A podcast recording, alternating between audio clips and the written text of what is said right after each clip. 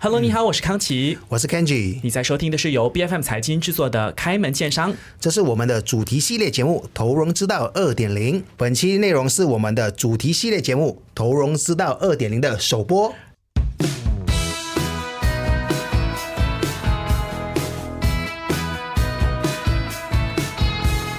这个一定要拍手一下。投融资道来到二点零也是多亏 Kenji，就是推荐这么多嘉宾。像今天的第一期，我们要来做一些法律知识的科普，当然主要是融资的部分。是这位朋友是你多年的好友了是吗？我听说算是我入行就认识他到现在吧。你你入行是蛮久一下的，还没还没十年了。OK，所以他是专门是做商业法相关的律师，就是关企业相关的这方面的律师，虽然英文叫 corporate lawyer 吧。就嗯啊，明白。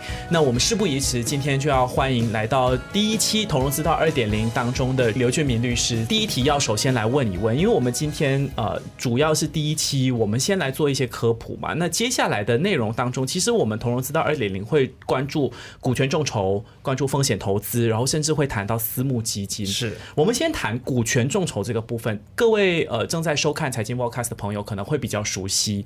那其实股权众筹有哪一些责任方？因为很多的可能会认为说是只有项目端咯，做项目的人，嗯，或者是资金端咯，投钱的人。可是好像还有所谓的平台，是不是？呃，其实如果你说法律上，我们有几个层面去看这个事情了。OK，OK，呃，第一，呃，那个融资方肯定是有一些责任的。OK，就是融资方给的信息啊，怎么样的东西呢，都是要我们说就是要准确，accurate。在在法律上，然后第二呢，刚才我呃你也提到了，主持人也提到了，就是那个所谓的平台。嗯，那平台因为它是一个直接由 SC 我们的证券委员会直接颁的一个 license 嘛，那他们拿着一个 license 的时候呢，也要呃自己本身呢也要做好自己的这一个责任。OK，那他们需要帮这个投呃融资方呢做一个。简单的也不算，不能说简单，就是要一个很准确性很高的一个尽责调查，就是所谓的审案子嘛。对，审案子就是，如果今天投资方给你了一个一个所谓的信息，你要确保这个信息呢给到投资方那边是准确对的。比如，哎，我今天赚一百万，我今年赚一百万，那一百万这个东西是对的。是是，这个就是他必须公开跟透明了。对，然后然后这这些人的股东，这融融资方的股东是谁啊？这些最基本的一些资料，投资方嘛，对，都要都要去，因为马来西亚呢是非常保护投资者的。OK，嗯，所以这些都是基本的。这个说的是股权众筹的这个部分。对对对，嗯，其实我很好奇的是，我之所以会说很多的这个观众，他们可能对于股权众筹很熟悉，嗯嗯，是因为过去至少在关闭疫情期间，我做很多的开门见山的节目，就谈到的都是股权众筹、股权众筹、股权众筹，这个市场真的有那么大吗？Kenji？是，其实呃，你呃，康琪刚刚说的对哦，因为按照我们 SC 去年的这个啊 report 的话，股权众筹其实啊，截至去年十二月三十一号为止，是有三百零五家公司。融了五个亿马币，就是大概五百六十个 millions 哦。那你可以看三百多家融了五百多个 million，基本上一家大概一百万到两百万的这个呃这个氛围。那讲回股权众筹，马来西亚是大概有十家平台。哦，每家平台就像刚才啊刘律师讲的，他们每个平台需要做的工作，其实就是确保企业是合法合规的，可以上架到平台，然后让我们大众投资者是可以进行投资的。嗯哼，啊，明白。其实这个股权众筹虽然它的市场是这么大，刚才 Kenji 做了科普，可是据我所知，好像风险投资 VC 跟私募基金 PE。它是相对来说比较行之有年的是吗，刘律师？啊，当然了。然后因为股股权众筹其实应该在马来西亚不会有十年吧，五年，大概六年，就二零，我们是二零一六年开始有这个执照。嗯对对，五五五六年的历史。然后风险投资其实在很早很早若干年代就是就已经有这样的东西。哎，那法律上面来说是不是有什么不一样的这个部分？嗯，其实法律上呢，他们的相似度是很大的。对，都是刚才都说了，其实马来西亚是一个，呃，因为马来西亚跟国外不一样，马来西亚的的所谓的 authority 呢是比较喜欢保护我们投资者的，因为我们投资者被别人就你跟国外的比起来，我们的氛围还没到这么的厉害，嗯，所以呃，那个 authority 呢就有一个很重要的角度，怎么去保护他们。所以你说在法律上的呃所谓的保护呢、保障呢，其实都一样，只是说因为呃在这个众筹平台，他们是刚成立的五六年嘛，我们说的历史，那很多东西呢，authority 就会给他们一些比较 flexible 的。时间明白怎么适应的这适应期个过程是对可是刚才提到说股权众筹，你有一个平台，你有融资方，也就是项目端，你有投资方，也就是这个个人投资者嘛，比较多是这个情况。可是像呃 VC 或者是 PE，它就涉及机构，那它。具体有哪几个这个责任方呢？也是像有平台、有投资方、有融资方这样子。其实其实呃，那个那个关系就会有一点不一样。OK 因为风险投资他们其实是一个所谓的平台，他们也是一个融资方，因为他拿了投资者的钱，嗯，然后他们才去做投资，所以第一最大责任的就是风险投资的这个所谓的平台，这个风险投资者这个公司是很重要的。OK，OK，然后他的责任就是要把项目找好来，嗯，所以当出现问题的时候，打个比如，今天投资的的投资的那个那个问题出现了，对不对？那投资者就会看这一个平台，这个风险投资家，那风险投资家就要看回当初他们投的那家公司是不是也有一些别的欺骗的成分啊，还是怎么样？嗯嗯，所以在法律上就是 A 可能就告 B，B 就要告 C 了。OK，所以它的那个关系是连带的。其实会不会有连带的法律责任，我们稍后会聊到。但 Kenji，你在问关于刚才你关注的这个公开透明的这个部分，我也想问，其实风投公司到底是什么？因为我相信很多的这个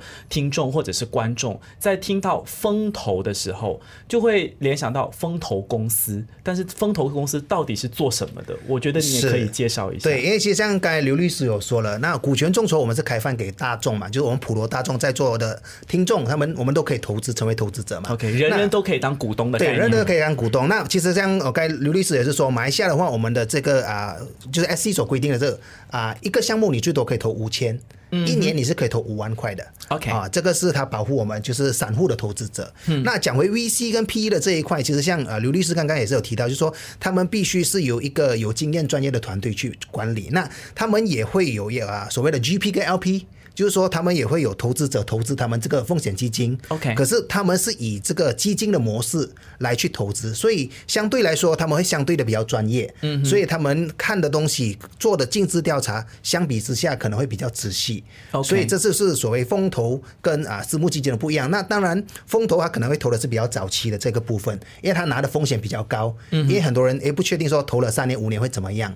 那私募基金会投的可能是相当比较稳定的这个啊、行业，或者可能已经要上市的这个部分。OK，它可能经营的这个时长是比较久一点。经营时长比较久，可能就已经有固定的盈利模式了。那可能风投啊，可能喜欢投了一些可能科技行业啊，可能一些金融科技啊，或者是生物科技等等的这方面。其实这个是他们会投的那一个阶段，跟投的项目，跟他们等待的回酬领域领域都会不一样。嗯嗯，是更多方面的这个知识，当然就要继续的关注投融资到二点零了。OK，对对对好，那接下来就是回到我们公开透明的这个部分。嗯嗯其实就公开透明的部分，我相信可能要问看刘律师，就是说，诶，像我们上市公司就是每一年要公开财务报表嘛。那其实像我们啊、股权众筹的话，或者是啊、VCP 的话，我们钱的流动会去哪一个地方？这样是不是具体有哪些形式跟渠道跟投资者汇报呢？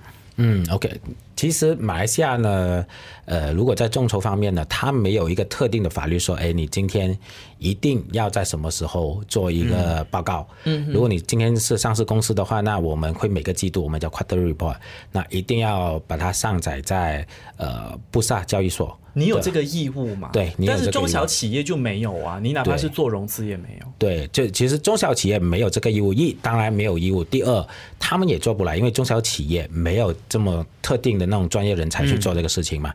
那当然，这个东西也是我们时常要鼓励每一个投资，当你要拿投资人的钱的时候，你也自己本身就有一个义务，就是去交代公司的每天的 operation 啊，然后他们财务上的一些状况啊，这些虽然是自发性的，但是他们应该要有这样的一个一个责任去做。那投资者怎么去如果你说哎没有义务的话，他不做，那投资者还有什么可以保障到自己呢？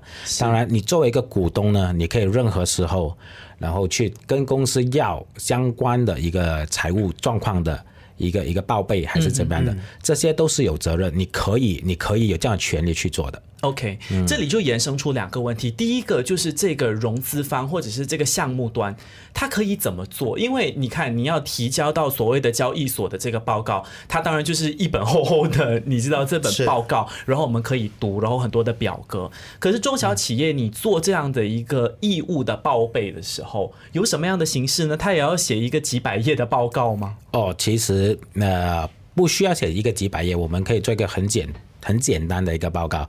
就算是你看，就算是上市公司的季度报告，他们是格式化了。就是他知道可以要有 A 的信息、B 的信息、C 的信息。那我们我觉得呢，呃，那个所谓的那个投资平台，那个中股权呃的整个平台呢，应该要有一些义务去教导这些融资方，在以后接下来应该给投资者看到什么样的一个信息。哦，也可以慢慢的格式化。对对，慢慢的格式化。那可能第一批你说，哎，我只要一个财务。每个季度的一个很简单的，可能一个页一页里面有十项东西的一个报告，对吧？然后可以慢慢增加到二十三十、三十项。那当然，这个东西是没有一个 limit 的，越多对投资者来说就是越多越好。越透明越好嘛透明越好。对，当然。在我们就是，如果你是融资方的角度，就是不要浪费太多的时间，因为我还有业务要改嘛，是那就越简单越好，明白。大家第二做个平衡呢、嗯嗯，第二个问题就是，如果我作为这个投资方，我的钱投出去了，可是我跟你要报告的时候，你说我又不是上市公司，我没有义务要给你的，那我可以怎么样去追究这个法律责任呢？我真的是可以去控告这家公司的吗可以可以，只要你给一些律师费，那这这个一定没问题的。他 就生意做了。？OK，明白。所以其实你也是可以追究，不是说一句我不是上市公司，我就可以不用报告。不，呃，一般上在呃有几个方法可以去追究啊。如果看我们公司法令的话，那如果有股东跟你拿关于这些公司的财务还是怎样的报告呢，你必须在特定的时间里面要给他们。嗯，哦，这个是第一。那第二呢，就是当融资方做融资的时候呢，他们签的合约里面，呃，可以叫律师啊，把这一个像这些有关的东西放在合约里面。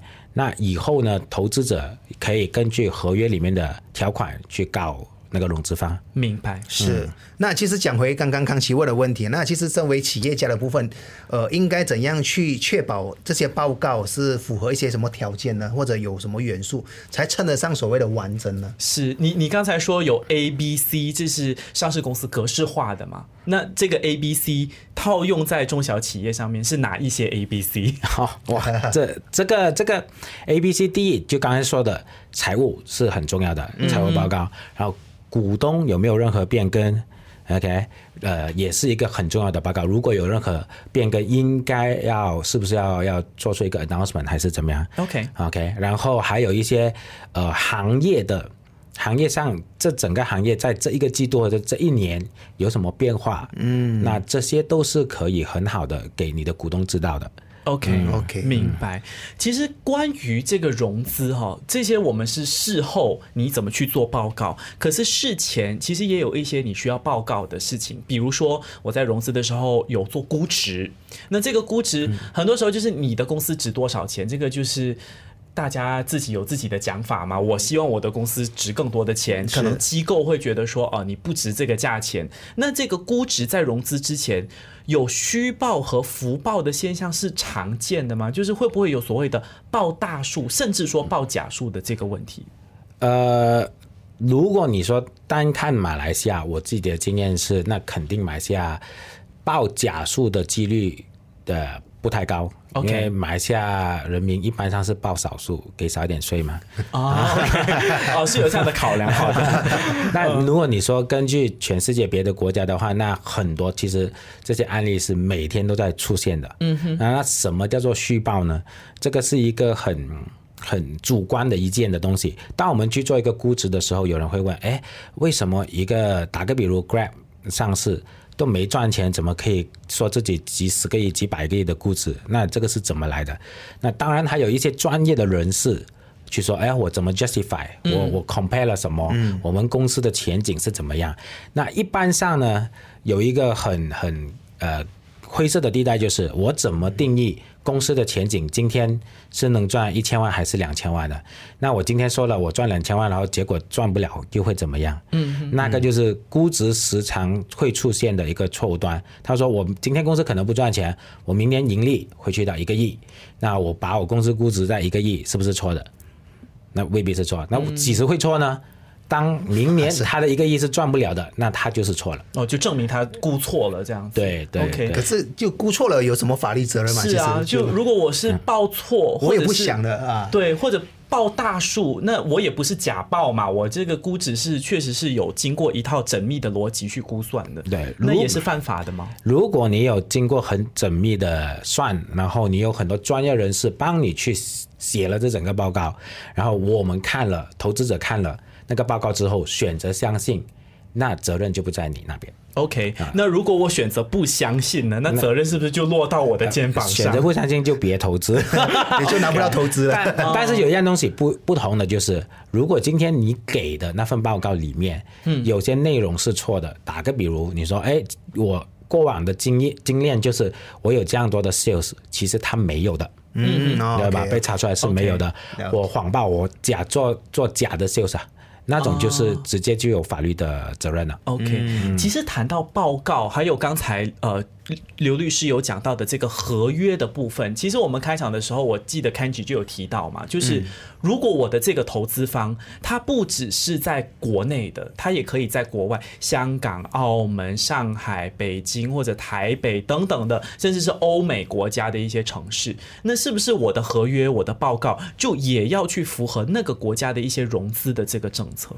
呃，现在法律上是没有这个规定。OK 一般上如果在马来西亚去做这个所谓的投资的项目的时就以候呢，本国为基对，都是以本国为基础。但是呃，也是一个行业公开的秘密。如果今天你投资者是很多是在外国的，那他们会特地为了他们做一一个能符合他们国家的的报告。打个比如，就是最简单的财财务方面审计，他们就有很多准则了，有马来西亚的我们的 MFRS 的准则，也有 international 的准则。那他们可能会考虑说，把他的准则再做一遍，看有没有差别。OK，嗯，这个是会有的。嗯哼，其实谈到这个风投也好，私募基金也好，刚才这样子聊下来，我听刘律师的形容，他就是这个机构。跟这个项目端两端很简单，当然背后还有投资者，那个是好像没有像众筹平台那样，就是投资者是直接被纳入那个框架或者视野里面。那这个股权众筹的平台哈、哦，是不是也会就有这样的风险，要连带的担负一些项目端面对的法律责任呢？比如说我的这个报告里面如果有报虚假的这个账目的，那这个法律责任是落在项目端那里，还是众筹平台也要去担负这个责任？刚刚我就说了，了众筹平台他们在拿他们的 license 的时候呢，其实他们有一些责任，就是怎么去做这个尽职调查 OK，哦。然后如果一个项目出现问题了，那融资方肯定是跑不了。那接下来的下一个问题就是，这个众筹平台在接这个案子的时候呢，他们有没有很好的做这个尽责调查？嗯，然后是不是做完了所有的尽责调查，我都发现不了有问题？那如果我已经做好了，因为法律就是这样，我把一个 reasonable 的人放在那个角度里面去做这个尽责调查，都发现不了的话，那他没有责任。但是如果你没把这个东西做好的话呢，那你有一个就是你就是有一个 owe 一个 duty 给那个投资者了。OK，、明白。那其实讲到这个部分的话，像众筹跟风投的部分区别，就是说众筹会涉及比较多个人的部分嘛。那其实法规上其实还不够的齐全，或者是可能会有一些纠纷的部分，有没有一些环节比较容易发生法律纠纷，或者是投资了过后会产生一些啊、就是案例，就是一些冲突这样子？可以刘律师可以分享一些案例吗？是哦其实，呃，这个这个问题是每天都在发生的，融资方跟投资方有法律一直吵过来讲嘛。对对，就是就是，反正就是在很简单，就是我今天做了一个投资嘛，对不对？投资者投资失败了，我就要我就不承认是自己问题，还是要去找找一个融资方是不是他们的问题？是总会有一些开关，然后不爽嘛。对对 就不爽。那那很多事情就是，其实最不好的方法，也是最直接方法呢，就是所有东西都摆摆上法庭，就我告你嘛，很简单。今天你融资的时候，你提供我了一些资料，然后我发现是有错的，对吧？哪怕是一点点。对吧？那我上法庭，我就是想办法的拿回我的投资的钱。OK，那，这个东西每天都在发生。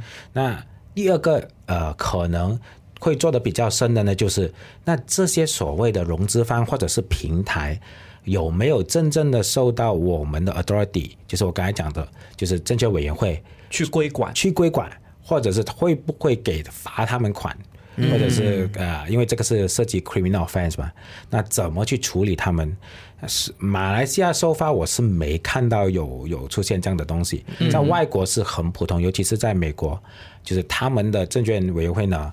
会对任何的投资，无论是私底下的还是怎么样的，如果发生这些呃骗的问题、违规的问题，他们可能会介入。OK，明白。刚才提到有算是有两个坑啦，一个就是说这个投资者呃投资失利，然后他就把这个问题归咎到这个项目端的部分，然后另外一个就是说项目端它是不是真的能够受到很完善的规管，这个是另外一个坑。其实还有哪一些坑是可能在做投资的时候，目前可能环境上面还不够健全，或者其他的各种因素，就导致说嗯会比较容易发生法律上面的问题。嗯，哦其实马来西亚最简单会发生法律问题，我看过的投资方最好的借口就是那个合约我没读啊，可是这也能够造成纠纷吗？这个很明显是投资者自己的一个失误，不是吗？他不是应该读吗？对啊，理论上他们是应该读，可是他很很多的时候他就会说，哎。可是，嗯，当初有人跟我解释的时候，不是这个意这样子，不是这个意思，啊，OK，对吧？因为他们就觉得，基本上百哦自己被误导了啦。对，嗯百分之九十的投资者，马来西亚投资者都不去读那份合约的吧？对不对明白？他们就说，哎呀，呃，可能当初呃有一个律师解释不清楚，或者是平台请的一个人，嗯他不够专业，他跟我说的东西不一样，或者中间有一个 agent 或者他。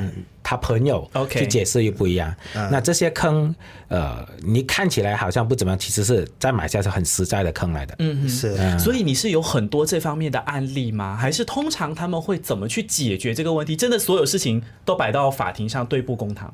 啊、有刚刚我说了，最简单暴力就是也给我们律师赚钱，就是去 去法庭。OK，呃，当然很多时候我们都会想要去谈 settlement 嘛，，settlement。OK，对，就是在和解和解吧，庭外和解。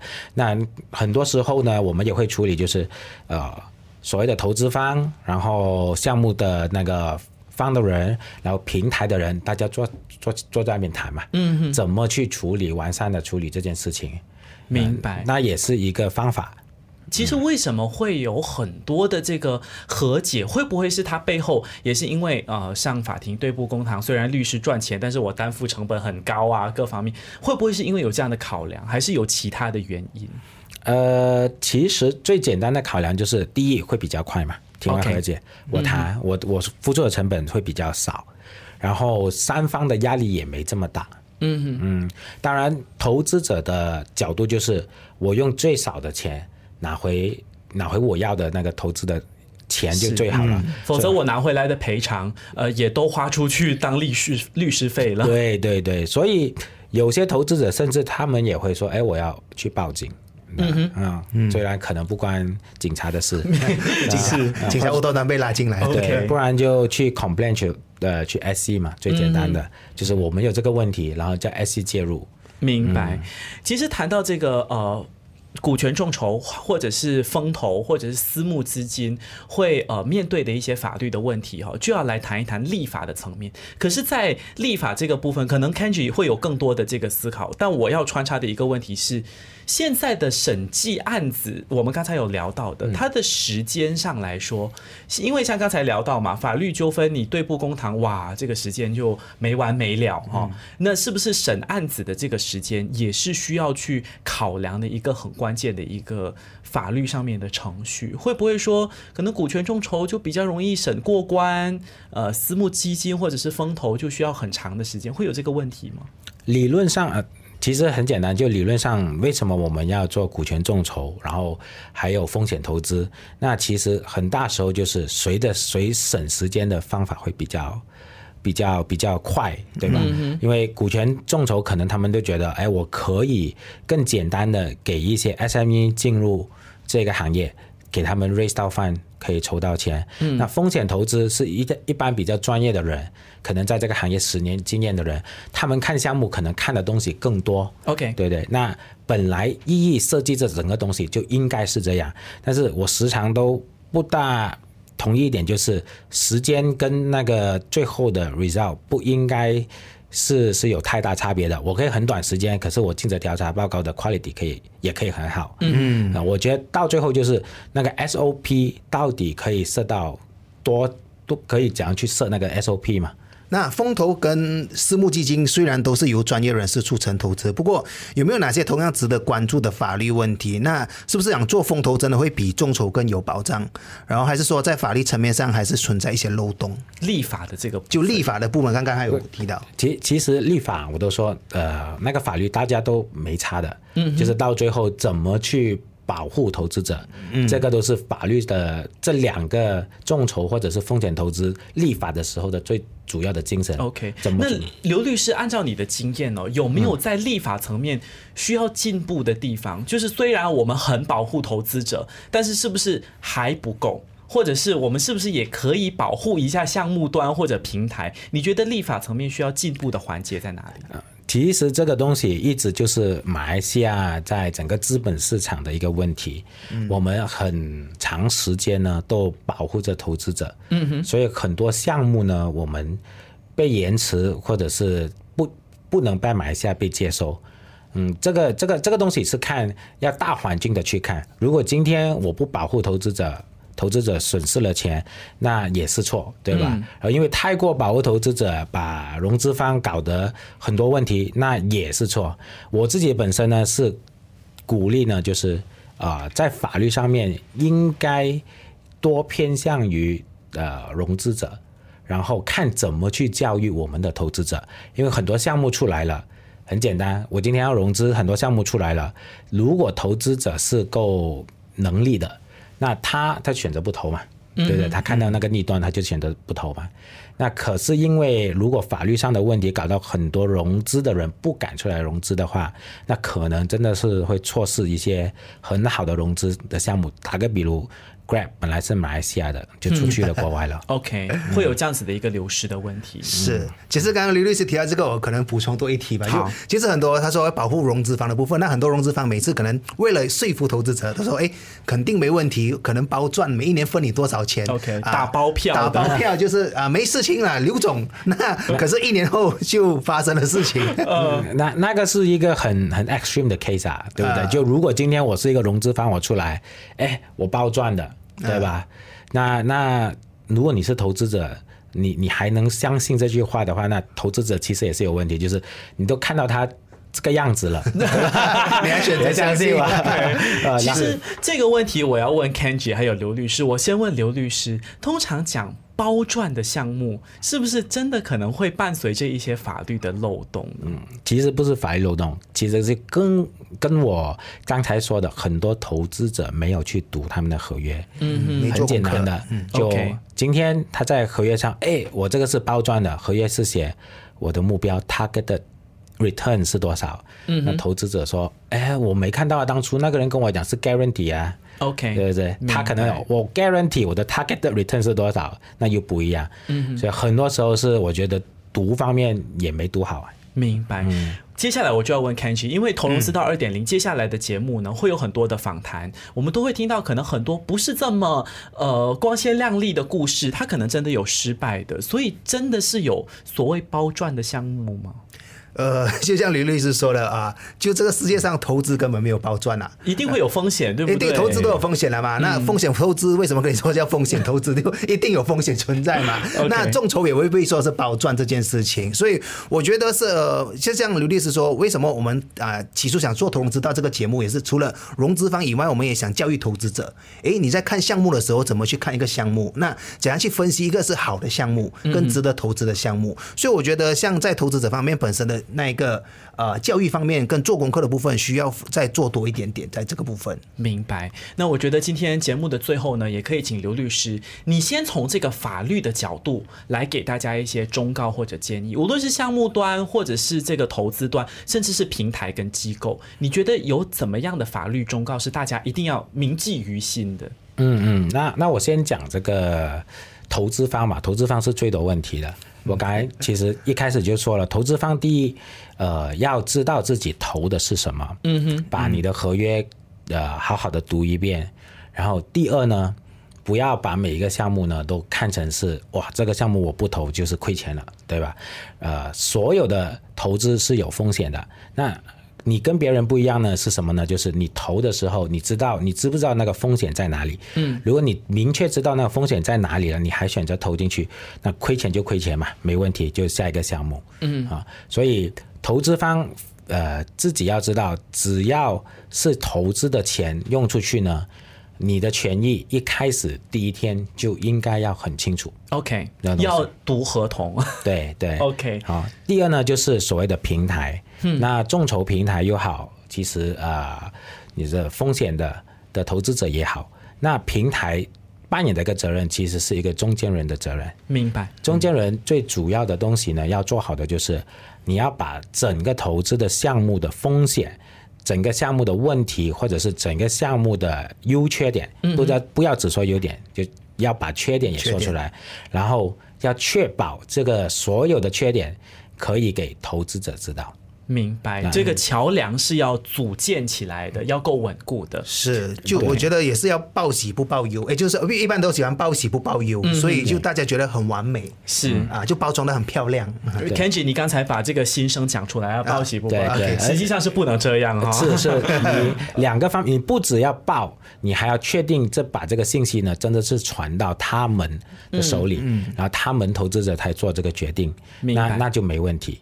OK，然后融资方呢？融资方其实呃，对自己的那个要求也要要相对的提高，因为很多时候你把一个梦卖了给投资者嘛，甚至是你把这个梦卖了给这个这个整个 platform，那你要有你要有一个渠道，就是可以让这些人知道你的梦到底去到哪里了。然后今天已经去到 stage A、stage B、stage C，怎么把这个信息透明化？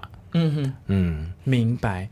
我想接下来同融资道二点零的各种的访谈当中呢，会有很多的这个法律方面的知识。今天只是一个法律相关的科普。我们再一次谢谢 Julius Leonie Chai 合伙律师兼企业部门主管刘俊明律师，谢谢你，谢谢谢谢。开门见山之投融资道二点零是 B F M 财经制作的节目，你可以在财经官网。财经动脉 B F M 动脉或者最新版本的 B F M Apps 以及各大播客平台收听到我们的节目。这个节目每逢周二早上十点准时更新，更多精彩内容欢迎您到 Facebook、Instagram、LinkedIn、TikTok 以及 YouTube 搜寻“财经的财，今天的金”，开门见山之投融资到二点零。我们下期再见。